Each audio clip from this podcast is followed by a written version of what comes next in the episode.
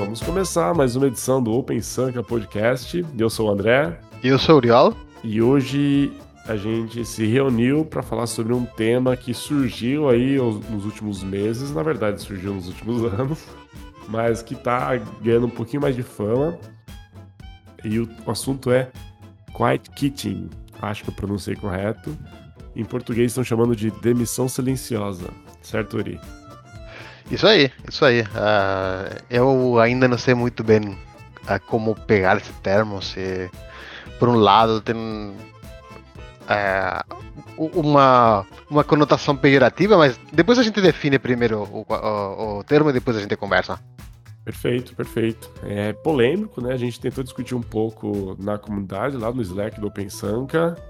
É, tem diversos pontos de vista, mas isso não é, não é ruim, claro, né? Pode ser alguma é ruim, mas também tem muita interpretação e, e falta de conhecimento. Eu me incluo nessa, eu, eu li algumas coisas, falei com algumas pessoas, mas eu peguei um, uma leitura ou uma opinião com algum viés ou com alguma interpretação. Então, eu acho que é isso aí.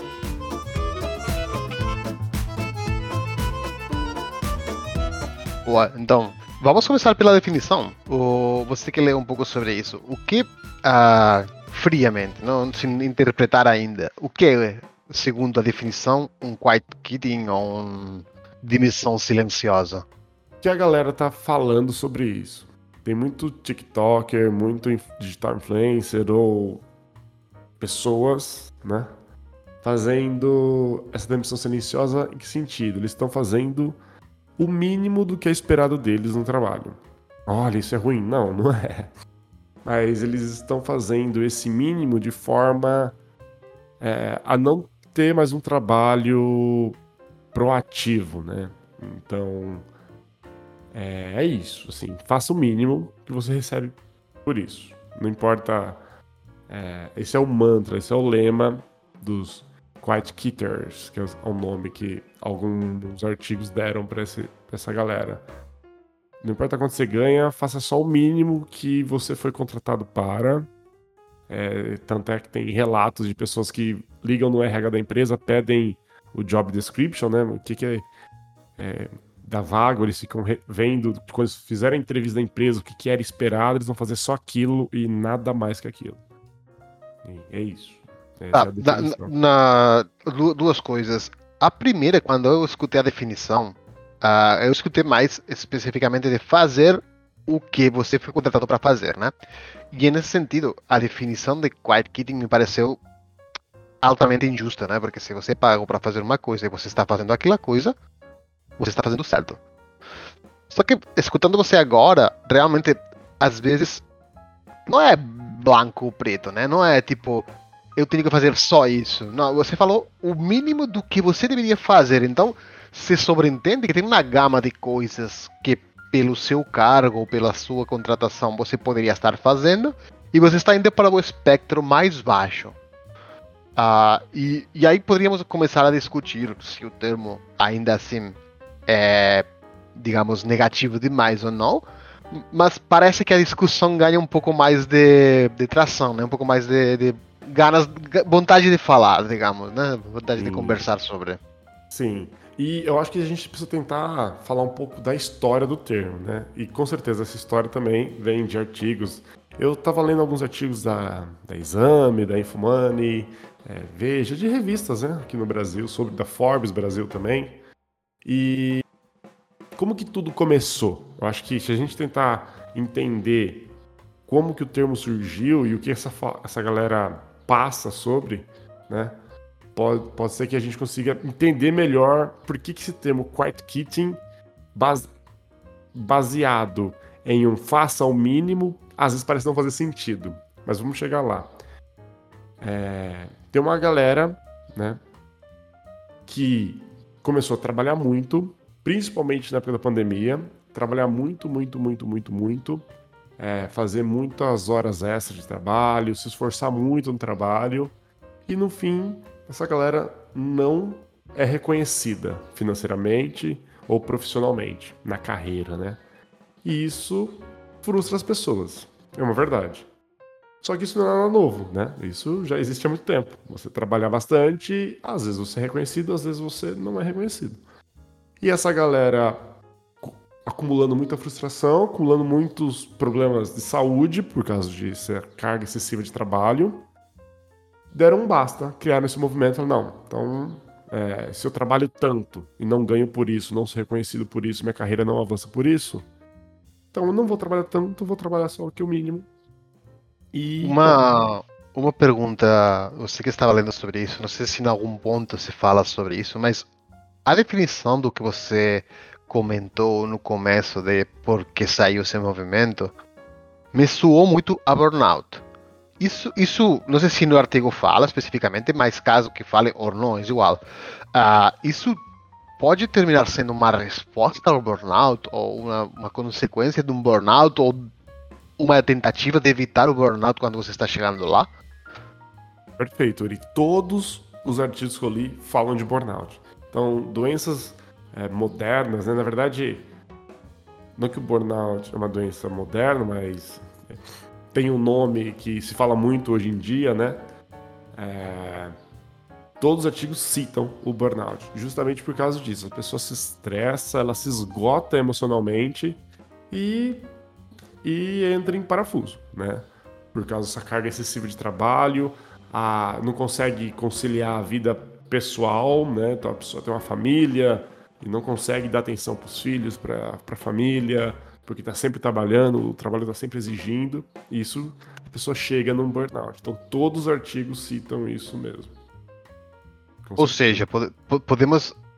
Não, não, não, que seja uma consequência, nem que todo mundo que esteja fazendo quiet quitting uh, venha de um burnout, mas podemos entender que esse movimento é uma resposta a um burnout, né? Então, uh, às vezes não é nem voluntário, né? Eu escutei pessoas que passaram por burnout que tem que per, perdem a vontade de trabalhar, perdem a vontade de, de esse engajamento que a gente chama às vezes, né, de fazer coisas, de participar, de, de ser proativo, você perde tudo isso, né? Então parece que seja uma consequência de certa forma, que talvez não é uma coisa que alguém pensou, ah, vamos fazer quiet quitting, sino que aconteceu por conta de um burnout e depois sim que talvez uma galera que não passou por burnout está fazendo de forma proposital, digamos, ou de forma como modo de vida, digamos. Exato. É, eu, eu, eu fiz essa mesma leitura, assim. É, nenhum artigo, nem, ninguém que conversei fala que o Quiet Kitchen vem sempre depois de um burnout, mas existem muitos relatos de burnout, né? É, antes de existir o termo Quiet Kitchen, a galera começou a levar um jeito de trabalhar mais leve. Então, assim, a pessoa que era muito acelerada, muito proativa, fazia muitas horas extras, trabalhava muito depois de um burnout, ela tem que desacelerar, né? Não que ela precisa desacelerar a carreira dela, ela tem que desacelerar o jeito que ela trabalha, né? E as condições que ela trabalha. E muitas pessoas vendo este comportamento em outras pessoas por segurança, começaram a fazer também um quiet kitchen para não chegar naquela situação, né? Então, tentar aprender com o erro dos outros é bom também, né? Com certeza, com é. certeza. É. Mas tem um outro lado da moeda, é um, um outro lado ruim, que é o seguinte: alguns artigos comentam também que alguns quiet kitters é, vão um pouco além do fazer o mínimo. É, literalmente, que é um, vai ser um, agora um aspecto que talvez traza, traga mais sentido para o termo quiet kitchen, que é não é você fazer o mínimo, você realmente é, não trabalhar, você enrolar no trabalho, né? Tinha dois artigos que eu li, acho que um da Forbes e o outro, não vou lembrar qual que é a revista agora, que falava justamente sobre isso, que é, em toda empresa sempre vai ter, e em qualquer ramo de atividade, vai ter uma pessoa que é taxada de enrolão, né? Que realmente foge ali do trabalho, sempre dá um miguezinho e tudo mais.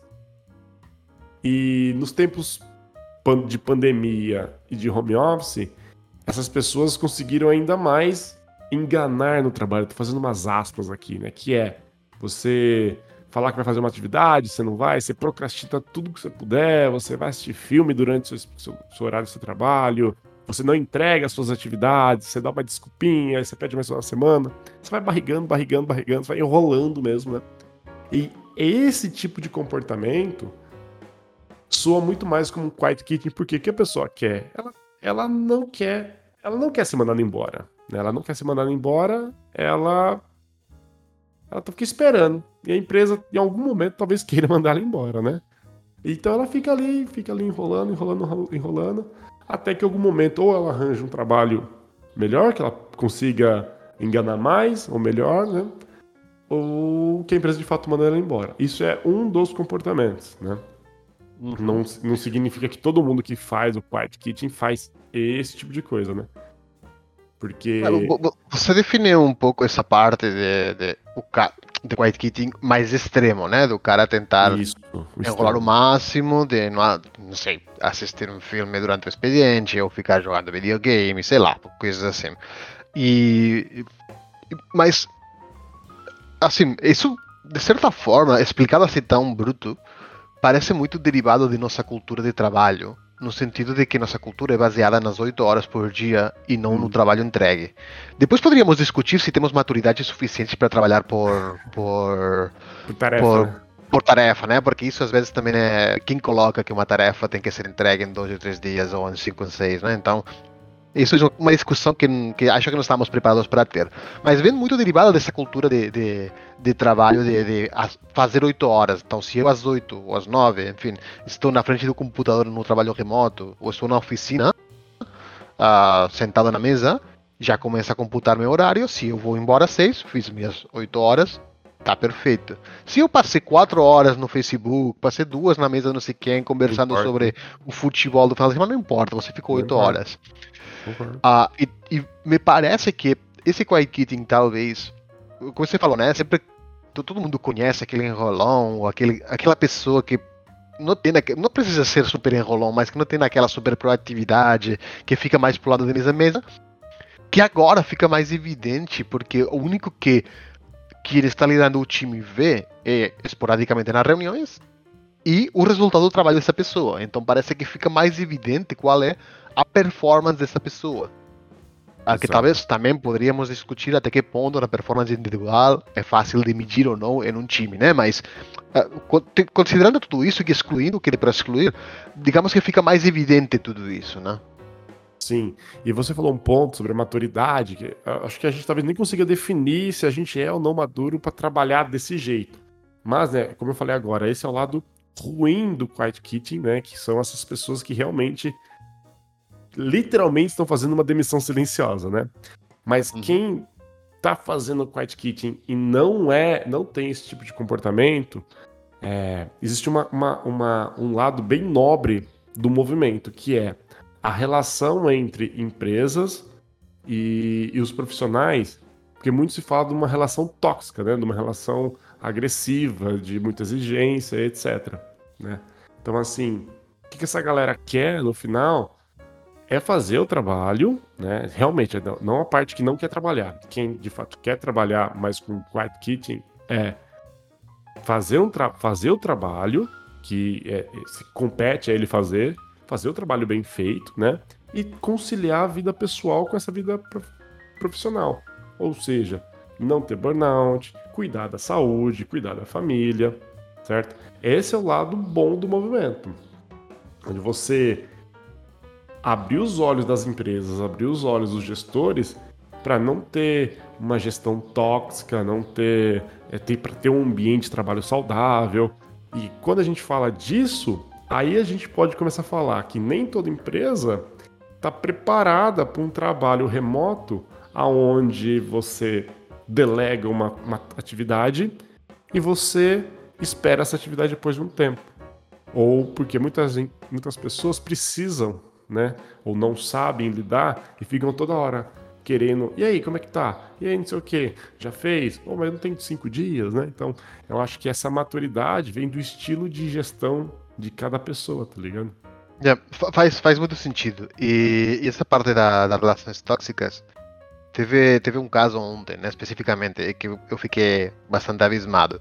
Você está falando muito sobre, sobre o Twitter, né, que, vai, que talvez vai desaparecer Lógico que não vai. Mas enfim, sempre apareceu com o WhatsApp, que, que todo mundo passou para Telegram, ninguém, ninguém está usando mais. Enfim, uh, acontece de vez em quando esses movimentos de vamos deixar tal rede social, vamos fazer tal coisa.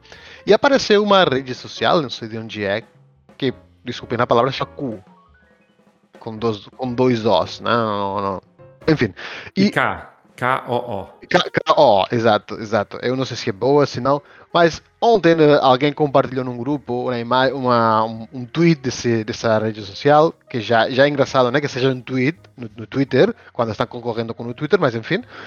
Uh, dizendo que o time deles está alimentado para trabalhar toda a noite para dar suporte à a, a, a, a, ferramenta. Você pensa, porra, mano, vocês ainda não entenderam 2022 que você pode ter um pico de trabalho e beleza, e você uh, pedir uma força para o time, se o time consegue. Podemos discutir se isso é bom, se isso não é bom, se ter essa flexibilidade para você depois, por exemplo, tirar umas férias a mais pode ser aceitável. Não sei, isso não, não importa. O que eu, eu me senti mal de ver uma empresa no, em pleno 2022 fazer bandeira disso. De ah, a gente está alimentando nosso time para ficar aqui, estão todos alimentados, estão todos bem para passar toda a noite trabalhando. Mano, sério. E, e aí quando o quiet quitting ou movimentos desse estilo fazem sentido. De não, mano, eu estou minhas 8 horas aqui e posso ser mais ou menos proativo, posso fazer mais ou menos coisas, mas chega meu horário, eu vou embora. Se tiver alguma coisa pegando fogo, lógico que eu vou ficar. Mas se não, mano, ah, eu tenho 6 horas. Desculpa, eu tenho minha vida. Eu, eu trabalho para viver, não vivo para trabalhar.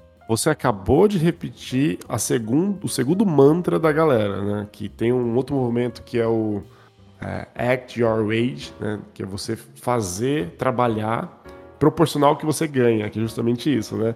Você ganha X, você vai trabalhar X. Não vai fazer, não vai fazer 2X ou 3X ou 1X né? E como você, trabalhar... como você mede isso? Não sei. É, é porque isso, isso que, eu não compreendo. Eu, fico... eu, não compreendo. Eu não sei como começo isso. Eu não, por isso que eu não, Por, porque é incompreensível. Você trabalha, você não trabalha, beleza. Você é contratado. Claro, você pode pegar o job description e ficar ao pé da letra o que diz lá, né? Mas, no geral, não tem nada muito escrito em pedra e se tiver, ninguém olhou na vida, né? Então, ninguém segue isso. Uma vez, uma vez, uma vez você é contratado, o que significa fazer 2x do que você é pago? Cara, se você acha é mal pago, mal pago respeito ao quê? Aos companheiros de equipe. Se respeito aos companheiros de equipe, você pode pedir um aumento ou pode ir para outra empresa. Se você é mal pago respeito ao mercado, você pode sair para outra empresa. Mas você, uma vez você é contratado para trabalhar, eu entendo que você tem que fazer o seu trampo. E fazer um X é trabalhar o tempo que você foi contratado. Sim. Fazer 2x é trabalhar o dobro. Mas dentro do seu tempo, como você trabalha 2x? É. Isso, isso que não, não me encaixa. Eu não entendo também, mas o que, que eu imagino, eu vou dar um exemplo da minha esposa. É, o, o X não é, é, é uma mistura de tempo e atribuições, por exemplo. Ela trabalhava, uhum. trabalhava como caixa em um supermercado. Ela foi contratada como caixa de supermercado. Uhum. Ela tinha que ficar ali no caixa do supermercado, passando compra do pessoal, beleza? Porém, no mercado que ela trabalhava, tinha uma escala para limpar os banheiros. Tá ligado? Então aí, uma vez por dia, uma pessoa, uma dos, das caixas, dos caixas lá iam lá e tinha que fazer uma faxina no banheiro. Né? Pela manhã, é, pela manhã, para abrir o mercado, etc. Então assim, é, ela não sabia disso quando falaram para ela, ela entrou lá, simplesmente tinha essa escala já, tá ligado? Então ela não foi contratada para aquilo, não era a responsabilidade dela, mas todo mundo fazia. Ela não trabalha mais no mercado hoje, ela saiu depois de, um, de alguns meses trabalhando no mercado, ela, ela pediu demissão tudo mais. Mas ela ficava inconformada, falava, mano, por que, que eu tô fazendo isso, etc, etc, etc, né? Então, assim, quando eu penso nesse X, nessa proporção entre o que é fazer o mínimo que você foi contratado para, é fazer as obrigações no tempo mínimo é, do seu contrato, né? Vamos pensar aqui no Brasil, se a gente tem a CLT, você tem que trabalhar X horas, limitado a tantas horas extras lá. Meu, é fazer aquilo, sabe? Não fazer nada mais além, né? Ah, confesso que é, eu vou fazer uma confissão. Antes de entrar no podcast, eu pensei, não, vamos tentar separar o que é nossa bolha é. do que é o trabalho no geral, né? Tipo, outros, outros, outros tipos de emprego. E eu cometi o erro de só pensar ah, no meu trampo do dia a dia, né? Que, que você ser sênior, júnior, pleno, final, final o tipo de trampo não muda tanto, né? Então, peço desculpas, eu cometi o erro. Você está certo, tem atribuições que você não deveria fazer se você não foi contratado para fazê-las. Mas vamos pensar na TI, vai. É, quantas vezes você, Oriol, é, como desenvolvedor sênior, líder de um time técnico, sei lá, você teve que fazer um trampo de negócio, ou de business, ou de gestão de pessoas por qualquer motivo que seja, sabe? É, talvez você está fazendo um extra e ok, você está ok com isso, você fez ali. Você pode não estar tá sendo exigido por fazer, está fazendo por pura proatividade. Isso com certeza vai te beneficiar e você vai ser recompensado por isso. O problema é quando empresas exigem que você faça exato, né? Você contrata para fazer uma coisa, mas exige que você faça outras atividades ou outras atribuições que vão além daquilo, né? E talvez com uma falsa promessa financeira, né? Não, você vai entrar, você vai fazer isso com isso. E dentro de tanto tempo, a gente vai rever aqui e você vai ser promovido. E pode ser uma, uma mentira, entendeu? Graças a Deus eu nunca trabalhei numa empresa assim, mas eu já vi amigos meus relatos de entrevistas de empresas que tinham esse discurso de, ó, você vai entrar como desenvolvedor pleno, mas a gente vai te colocar num time aqui, ó, a gente vai olhar como você atua como sênior e dentro de seis, sete meses a gente te, te, te avalia o seu salário. Mano, tá ligado? Assim, queria desenvolvedor sênior, mas não queria pagar por um sênior, tá ligado? Aí contratou o cara como pleno. Eu já ouvi várias histórias dessas. Várias, várias, várias histórias dessas, tá ligado? Foda, é, né? é, é, complicado, é complicado. Eu, eu, eu, confesso que tive, tive bastante sorte nas empresas que trabalhei. Não passei por muitos perrengues desses, mas sim que escutei vários relatos, né? De, de empresas, sei lá. Uma, uma última que eu escutei faz pouco, uh, de um cara que era um, um cara que trabalhou comigo, né? O cara entrou numa empresa, na consultoria dessas grandes, não sei, não me lembro qual é, era, era aqui na Espanha. E ele entrou, primeiro dia de trampo, coloca um notebook, uh, o típico, né? Falta de acessos, vai pedindo os acessos, chega chega final do dia, o cara não tem muita coisa para fazer, já configura a máquina, tem ainda falta de acesso, não tem os projetos ainda para trabalhar. O cara levanta, pega a blusa de frio para sair, e o chefe olha para ele e fala: Ô, tá com frio? Onde está indo? Aí o cara guardou a blusa de frio, sentou de novo, né? E aí viu que a, dinâmica do time é até que o chefe não vai embora, ninguém vai embora. Então imagina a situação, só porque o caboclo não tem família ou não quer curtir a família na casa dele, você tem que ficar lá. Não, não tem muito sentido, né? Não faz sentido nenhum. É. Assim, é quando aí quando eu escuto a galera falar sobre quiet kit nesse tipo de ambiente que tem esse nível de toxicidade, eu concordo, mano, tem que fazer mesmo. Faz só o seu lá, cara. Faz só o seu. Até você conseguir achar um trabalho melhor. O meu medo, que eu já falei com todo mundo isso, que quando a gente fala sobre fazer o mínimo, só que contratado, cara, tá certo, né? Quando a gente quer melhores condições de trabalho, a gente quer bons ambientes pra gente trabalhar, pra gente se desenvolver. O meu medo de coração é uma geração que tá começando na profissão né? Que já não é mais o Y, acho que é são os Z, sei lá, qualquer raio da geração que é. E você pega essa galera, essa galera já começa a trabalhar com esse tipo de comportamento e a gente mina qualquer tipo de proatividade que esse profissional poderia ter. Porque, querendo ou não, é, eu hoje, como sendo uma liderança, eu vejo profissionais super proativos, outros nem tanto, né? Com certeza o cara que é mais proativo, por qualquer motivo que seja, porque ele quer, não é porque a empresa exige que ele tenha que fazer mais do que ele é esperado. É... A gente olha para aquele cara, a gente cria mais empatia, no meu caso, né? Eu, eu olho para a carreira dele, não que eu não olhe para as demais, né? Olho para a carreira dele, converso muito mais o que, que ele espera, né? Uma pessoa que não tem proatividade nenhuma, que está só fazendo o mínimo, que, que eu vou falar para a carreira dele? Eu vou tentar fazer com que ele é, é, olhe outros horizontes. E se a pessoa não quer, ela não quer, entendeu? Já aconteceu. Hoje você não quer dar um passo a mais, você trabalha assim, você não quer estudar uma tecnologia nova, né? você não quer aprender tal conceito aqui sobre cloud, porque os seniors já sabem sobre cloud, precisam. A pessoa, não, não quero. Tá bom? Então a pessoa não tem aquela proatividade de aprender antes de ser promovido, tá ligado? Aí eu confesso que eu fico meio bugado, eu não sei muito como agir nessa situação, entendeu? É. é duas coisas. Uma, isso que você falou é interessante, né? Porque se, se as coisas se as coisas fossem justas, você estaria, por exemplo, contratando um pleno a preço de pleno. Então você esperaria que o pleno fizesse o trabalho de pleno. E portanto, se aquele cara fica dois, três, cinco anos fazendo o trabalho de pleno, você pagando ele como pleno, tá ótimo.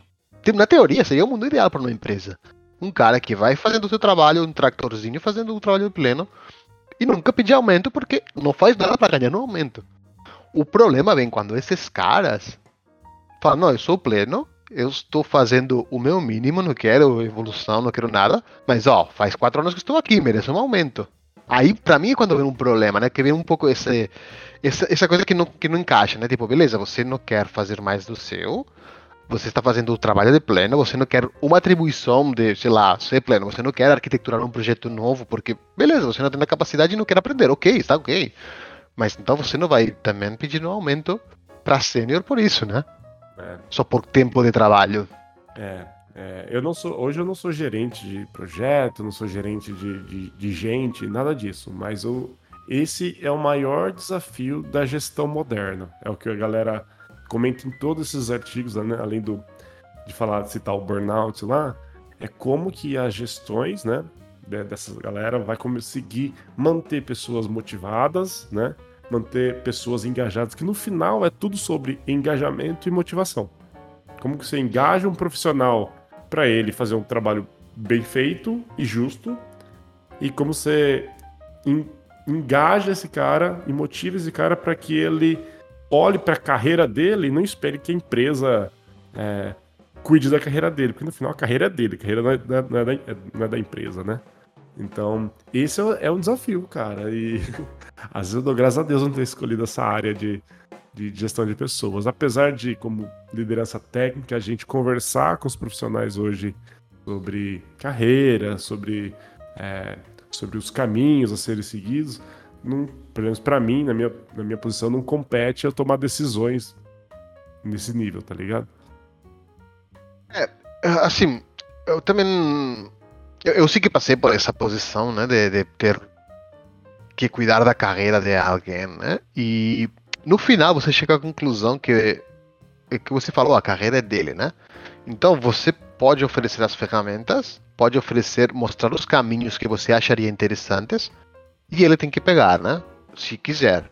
Às vezes o cara quer pegar, mas uh, não quer tanto me, me, refiro, o cara quer pegar esse caminho, mas não tem a disponibilidade ou, ou a disposição de quando chegar em casa a olhar para um artigo diferente, ou durante o expediente também, abrir um artigo e ler alguma coisa diferente, talvez não tenha a disposição, embora ela, ele, ele realmente queira fazer uma evolução, só não acha o caminho certo, ou pode ser uma pessoa que simplesmente não quer, né? Tipo, não, não é para mim, é para mim agora eu arroz e feijão, eu quero chegar na minha casa, uh, curtir minha família e só porque o trampo para mim é só secundário. Beleza.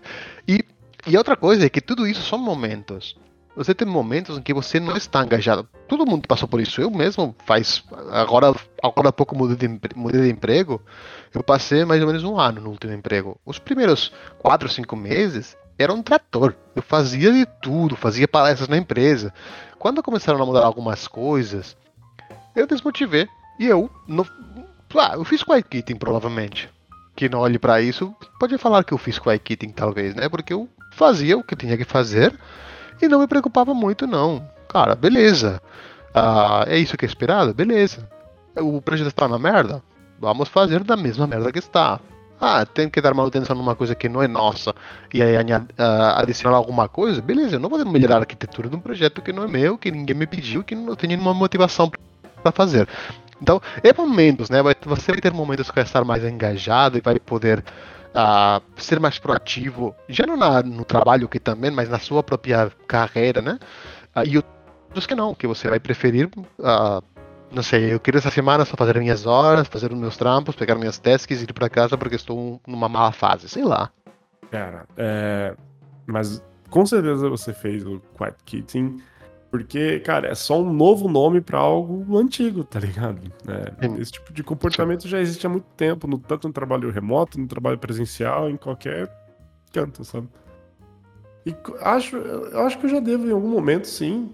Devo, acho não, certeza. Em vários momentos da minha carreira eu, eu, eu também é, fiquei um pouco mais motivado, mudei de emprego, busquei outras coisas. Acho que é natural também da, da nossa nosso, da nossa trajetória, tá ligado? É, e, e, não sei até que ponto isso é um, um pouco cultural, né? Porque uh, você já deve ter escutado de muitos brasileiros que quando vão fora são muito bem valorizados na área técnica. De, de, muito de, se muito fala, né, de, de, sangue nos olhos, caras que, que vão com tudo. Porque aqui no Brasil, ah, eu já não estou mais, né? Mas eu vi, vivenciei isso. Tem uma cultura muito forte de evolução, de correr atrás, de você poder melhorar a sua situação. Não necessariamente economicamente falando, que talvez também, mas você socialmente dentro dessa área sentir um pouco mais ah, não sei como dizer, um nível maior, não sei. Um é um destaque. E, e, tem muito essa cultura e, cara, você se empapa dessa cultura porque você vê ao redor o que acontece e você fala, pô, os caras estão falando de tal coisa, eu não sei nada. Não, os caras estão falando de tal outra coisa, que caralho é isso? E aí você, só de entrar nas rodas, às vezes você já vai engajando, já vai soando algumas coisas e depois quando chega algum artigo, pô, o que três meses atrás não teria olhado porque não entenderia nenhuma palavra, não teria nenhum interesse, como eu escutei a conversa do André com o Mendes falando não sei o que, eu pego e leio o artigo e falo, não, aprendi alguma coisa, da hora. Então, uh, acho que vai muito também do, da cultura do, do, do, Brasil, que é muito um espelho de uma cultura americana, e que provavelmente esse, é, esse termo vem muito de uma cultura americana, uh, porque aqui na Europa tem muito mais essa cultura de, de, de não de quiet quitting, mas de você tem no seu tempo e vai embora. Não, não, não, vejo pessoas tão engajadas como via no Brasil. Também faz pouco que estou aqui, né? Mas eu não vejo tantas pessoas engajadas como aqui. Ah, mas eu já vi várias histórias, velho. Você, a gente tem vários amigos que moram na Europa é, e eles falam diversos relatos sobre isso, onde ah, na Alemanha, é, Irlanda, que a galera, meu, deu o horário ali, tchau, tô, vou embora. E eles não estão errados, não estão errados. E, e, e, eu acho que a gente podia deixar claro, eu, você, temos essa cultura do deu meu horário, vou embora. Sim, a gente tem já a experiência de profissional e o discernimento para saber, olha, preciso ficar mais uma hora extra, mais duas horas extras, porque, sei lá, eu fiz um deploy com bug em produção, alguma coisa. As exceções, elas precisam existir, elas vão existir, certo? Só que elas continuam, tem, tem que continuar sendo exceções, né, Ori? Você concorda?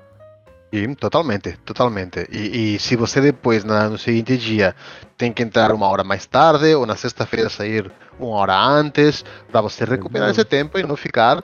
É, claro, não, não, não, não, importa se você um mês fez uma hora, duas a mais ou uma duas a menos, isso não importa no final. Mas ter um equilíbrio, de não terminar o mês eu fiz três dias mais de trabalho é. e não vou ser pago por isso. É. Então, é tentar compensar um pouco e, e, principalmente você estar tranquilo com a sua consciência de que você está fazendo certo. É, eu, por exemplo, agora, eu vou fazer plantão na Black Friday, né? É, vou ficar da quinta para sexta, à noite, né, na madrugada. É, ok, assim, eu aceitei. É, eu, eu entendo que é, é importante. Com certeza vou fazer isso e um algum outro dia a empresa nunca vai chegar para mim, não, você, você já fez isso, você morreu, agora trabalha seus restos suas oito horas. Não, quando eu precisar sair mais cedo, eu saio. Ontem meu carro, meu carro quebrou, eu tive que buscar minha filha de moto, eu saí 40 minutos antes né, do, do, do, meu horário convencional, aviso, converso com a minha gestão. Então, assim, essa flexibilidade de trabalho traz também você uma responsabilidade, uma autonomia para você gerenciar as suas atividades, seu dia a dia, né, com essas atividades. E quando a empresa precisa de algo, meu, você tá ali de bom grado, não, pode deixar, eu venho aqui, eu vou fazer o plantão, não tem problema nenhum, porque você sabe, você pode contar que quando você precisar também você sai mais cedo, entra, entra mais tarde, resolve um problema, olha, hoje eu tenho que resolver um problema no banco. E você não precisa perder o seu almoço, tá ligado? Porque antigamente era assim, né? Eu, nossa, vou no horário do meu almoço resolver um problema no banco. Não, eu vou sair aqui. Ficou até mais tarde depois para poder compensar as horas que. Sim, sim. Isso, eu acho que essa, essa troca, é, essa troca é, é inteligente, né? Gera um engajamento, gera motivação. Mas pegando o fio do que você falou bem no começo da, de ambientes tóxicos, empresas tóxicas, não é toda empresa isso. E, é, cara, infelizmente. E, tipo, eu, todas as que passei mais ou menos eram assim, então eu tive sorte. Mas eu acho que deve ter muitas que não, porque escuto muito relatos de pessoas que falam barbaridades de, de, de, de outras empresas. E não todo mundo tem a, a possibilidade de, de passar num processo numa empresa. Primeiro sabendo que é uma empresa boa, porque você nunca sabe, e depois realmente às vezes as pessoas também tendo medo, né? Tem muito síndrome do impostor, tem muitas pessoas que acham que vão ser demitidas, que não vão dar conta do recado, então é difícil. Então, nós somos privilegiados também uh, pela, pelas empresas que estamos trabalhando que temos essa possibilidade. Essa é a palavra, é privilégio, né? Graças a Deus. Mas é, também... Essa área, no geral, é um privilégio e quando a gente tem um certo nível depois de muitos anos de trabalho, a gente consegue escolher um pouco mais, né? Então, mas não é todo mundo que consegue isso. E também, né, mesmo que a empresa tenha essa cultura, né, e a gente torce para que a cultura da empresa seja de fato a cultura de toda a empresa, existe aquela chance ainda de ter um gestor ali dentro que é um impostor e ele, apesar de estar tá evangelizando a cultura da empresa, é, por trás ele pode estar tá fazendo microgestão, fazendo algum outro tipo de controle, porque talvez ele não acredite tanto na cultura da empresa, né? E a gente tem que torcer para esse tipo de gestão deixar a empresa. Porque eu também já vi isso, né? Empresas com excelente cultura, excelente, excelente, excelente, mas um gestor ali que tava ligando para um outro funcionário para perguntar de um outro cara, né? ligando para os terceiros para perguntar de um outro, fazendo um microgerenciamento, fazendo uma pressão é. moral ali em cima dos colaboradores, né? Que não eram nem colaboradores dele, para criar aquele clima tenso. Então é. isso sempre vai existir e a gente tem que torcer para fugir desse tipo de ambiente, cara, realmente. Então, e, e, isso funciona quando a empresa quando a empresa está passando por um bom momento, né? Mas a gente viu na pandemia, quando a empresa na teoria boa, que a gente escutava falar muito bem, começou a fazer layoffs em massa. Isso, digamos que, que a empresa é boa enquanto para ela é positivo, depois não é mais, né? Então, também tem esse ponto que a gente agora está bem, mas se amanhã, sei lá, a empresa onde você trabalha começa a, a, ter problemas e, e vocês precisam fazer coisas e precisam demitir pessoas, cara, ele não vai ter dó. E no final é isso, você recebe para trabalhar e também você não pode ficar apegado à empresa, né? nossa, minha empresa, estimação, não, cara, não, é, não é sua família.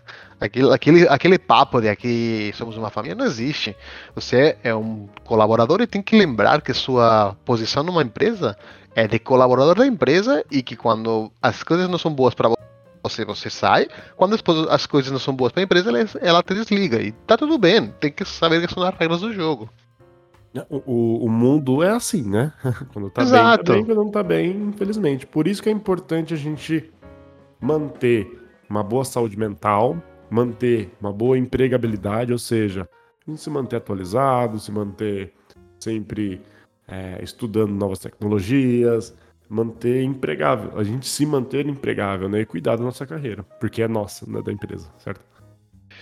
Exatamente. Exatamente. Uh, e junto com isso, outro dia vi um, uma thread em Twitter que achei bastante interessante. Uh, não, sei se concordei muito com a mensagem que queria passar, mas achei interessante a discussão. A pessoa falou assim: uh, misturou um pouco de coisas, né? Mas falou: ah, se você investe duas horas do seu dia, uh, no uh, cada dia, né, para estudar numa ela, a pessoa colocava uma faculdade ou alguma coisa parecida, né? E contando o gasto que você teria e o gasto de tempo e tal, em quanto tempo você precisaria dobrar o salário para realmente ficar no zero a zero, né? E tipo, meio que a conclusão é, não compensa. E juntava isso com o fato de que todos os eventos de tecnologia, de meetups e tal, acontecem fora do horário.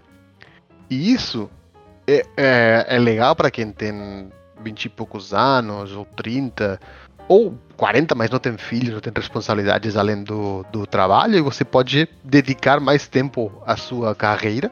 Mas quando você já tem uma família mais consolidada, com filhos, com responsabilidades, ou talvez família, você tem, sei lá, o seu pai doente ou sua mãe doente tem que cuidar. Cara, isso, a sua carreira é um segundo plano, né? Então você não consegue participar desse tipo de eventos ou parar para estudar. E colocava isso, né? Até que ponto compensava, se até que ponto você deveria fazer tudo isso, ah, essas duas horas que você estaria estudando dentro do horário de trabalho, como fazer tudo isso para realmente ser justo. E, eu entendi o ponto, no meu caso, para mim compensou, não falo economicamente, mas para mim compensou ter esse, essa dedicação, que não foram duas horas por dia durante muito tempo, mas foram, ah, enfim, ah, além do várias horas no geral por semana, digamos, né? três, quatro, cinco, seis por semana, dependendo da, da época em que estivesse mais ou menos engajado. Para mim compensou, mas entendo que para outra pessoa pode falar, cara, eu estou aqui termino minha, meu horário, o, o último que eu quero fazer é estudar. Eu quero, sei lá, sair no parque a correr, ou jogar bola, ou jogar videogame, fazer qualquer outra coisa. E tá tudo bem também. É, cara, exatamente, exatamente. Concordo demais com você, cara. Muito, muito, muito. Porque eu acho que esse é, a, é, a, é, o, é o grande desafio da vida, né? No, novamente, aquela frase que você falou. É, viver para trabalhar ou trabalhar para viver? Né? Exato. Exato. E, e, às vezes vai ter, vai ter épocas que para você vai, vai ser interessante uh, tra trabalhar, viver para trabalhar, né?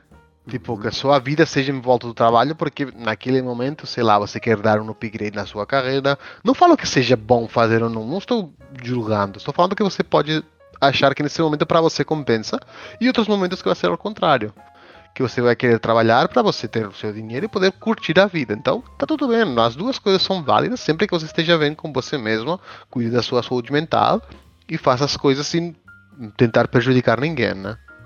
É. E a gente tem que lembrar também que agora tem muita gente trabalhando para viver e trabalhando muito em dois, em três empregos diferentes. Por que essa galera quer?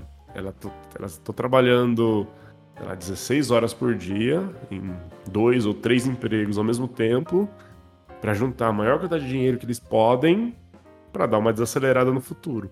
Muitos vão conseguir, alguns já estão entrando em parafuso, né? Porque é gostoso você ganhar um monte de dinheiro em dólar, né, cara? E você ter 25 anos de idade.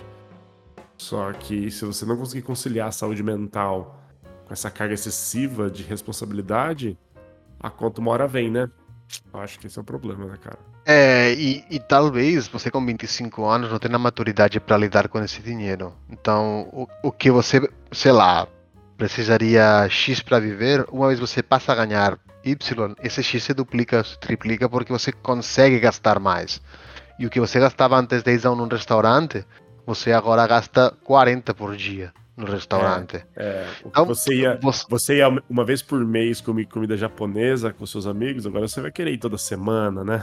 Exato. Se você exato, não tiver então... a, a, educação financeira correta de planejamento, falar, não, realmente eu vou trabalhar por um ano, vou juntar X mil dinheiros para fazer um investimento ou para fazer alguma coisa e vou simplesmente torrar toda essa grana, é, aí realmente não valeu a pena. Tá porque você perdeu o objetivo, né? Você queria fazer um P de meia e deixa de fazer, porque você passou a gastar em outras coisas, né?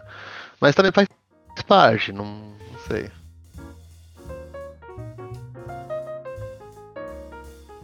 Bom, algum recado final de tudo que a gente aprendeu, tudo que a gente leu?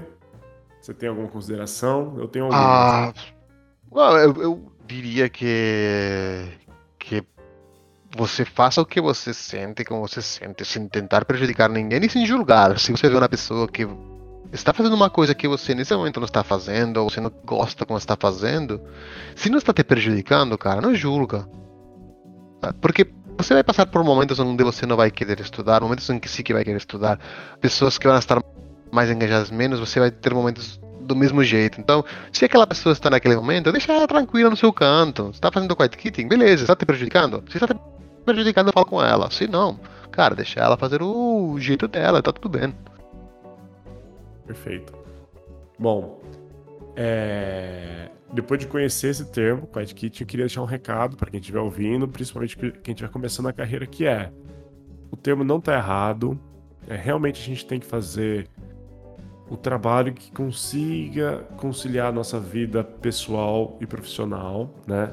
É importante cuidar da saúde mental, é importante cuidar da nossa saúde física, então a gente precisa achar tempo na nossa vida para ir na academia, ter uma boa alimentação, cuidar da cabeça, jogar o nosso videogame, não importa o jeito que você gaste o seu tempo livre com os seus hobbies, a gente precisa ter hobbies e a gente precisa trabalhar.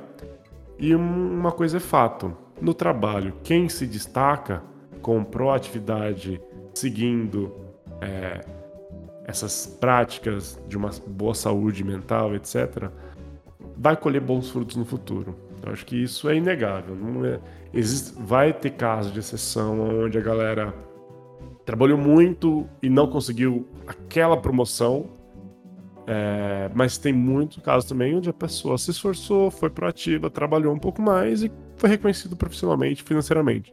Também é uma regra válida. Então, na dúvida, é, não se esforce e tente dar o seu melhor sempre. Né? Se você fazer o mínimo e não te custa fazer uma coisa a mais, eu acho que é isso. Destaque-se para sua gestão, para sua empresa. Eu acho que uma hora a conta vem sim e essa conta é boa. Esse é o meu recado. Maravilha, galera. Ah, então é isso. Temos um episódio. Temos um episódio e até a próxima. Valeu. Até a próxima, galera. Tchau, tchau.